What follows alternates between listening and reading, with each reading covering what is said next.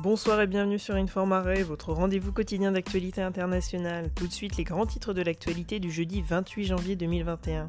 En Allemagne, le vaccin AstraZeneca est déconseillé pour les personnes de plus de 65 ans. La commission de vaccination allemande estime que les données disponibles actuellement sont insuffisantes pour évaluer l'efficacité du vaccin au-delà de 65 ans. Au Pakistan, la Cour suprême a acquitté Ahmed Omar Saed Sek, un extrémiste pakisto-britannique soupçonné d'avoir enlevé et tué en 2002 le journaliste américain Daniel Pearl.